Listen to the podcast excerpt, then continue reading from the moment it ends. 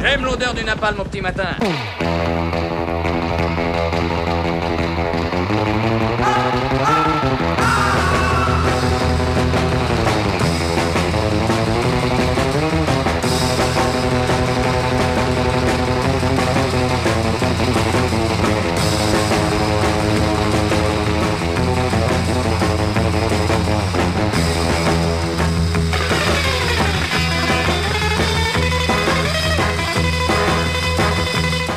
Champigny-sur-Marne, euh, des policiers passés à tabac.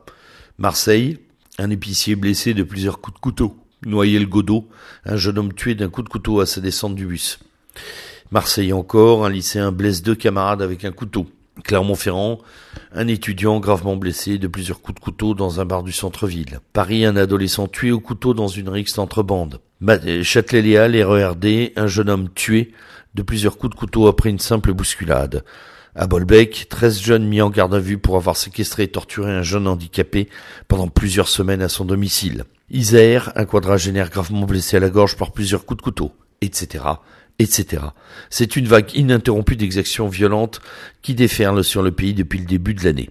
Agression, meurtre, viol, vol à vieille violence met à mal, met à mal, pardon, quotidiennement le fameux vivre ensemble, pourtant défendu de manière si vibrante et émouvante par notre bon président Macron lors de ses vœux télévisés.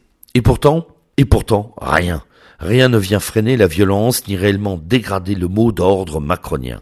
Étonnant? Non. Affligeant? Oui, vraiment. Révoltant? Pas encore, voire pas du tout semble-t-il, en tout cas pas au point de matérialiser le rêve fou de grand soir ou de petit matin des adeptes du réveil populaire français. Mais alors, que se passe-t-il pour que ce pays soit chaque jour martyrisé, insulté et trahi, sans que l'on voit aussitôt jaillir des armées de fourches se précipitant vers l'Élysée? La réponse est sans doute contenue dans cette expression apparemment douce qu'est le vivre ensemble. Apparemment douce car en fait le vivre ensemble est une arme de destruction massive de la pensée européenne, voire de la pensée tout court. Cette notion, parce qu'elle est inconsistante, ne peut être que fédératrice, par défaut, dans la même veine que vous n'aurez pas ma haine, ou encore le superbe pas d'amalgame. Ces notions n'appellent en apparence aucune contradiction, et c'est cela qui les rend dangereuses, dictatoriales. Apprises par cœur de l'école, elles fondent la domination d'un pathos émotionnel écrasant. Un bateau qui reflète l'américanisation profonde de notre société désormais régie par le culte de l'opinion immédiate, la moraline de Nietzsche, l'émotion sur commande et les bons sentiments. Une société qui oublie de réfléchir, de penser, une société qui oublie la possibilité de penser autrement, et ceux qui osent encore penser contre les mots d'ordre finissent socialement bannis par, parce que forcément déviants.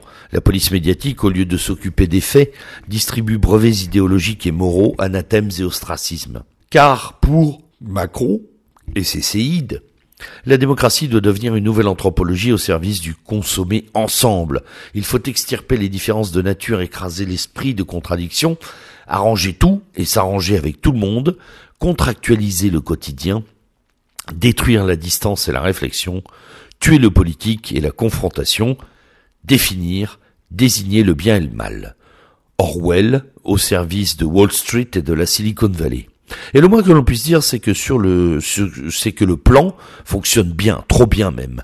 Pensez donc que la baisse de 10 km heure sur les routes de la vitesse de 10 km heure sur les routes, ou le débat sur le fait d'ébouillanter des homards vivants font plus de bruit médiatique que le massacre au couteau à Marseille de Morane et Laura par un djihadiste fou voilà quelques mois. Quand le silence des homards étouffe les cris de nos enfants. Et oui, le vivre ensemble ou la société neutralisée, horizontalisée. Une promiscuité à convivialité imposée, un peu comme le slogan de McDonald's. Venez comme vous êtes. Eh bien oui, justement, nous sommes. Nous sommes un peuple, une nation. Nous possédons une culture, une identité, une histoire, des mœurs, une langue. Et il serait bien temps d'expliquer à tous qu'avant de vivre ensemble, il faut que vive la nation. Bonne semaine.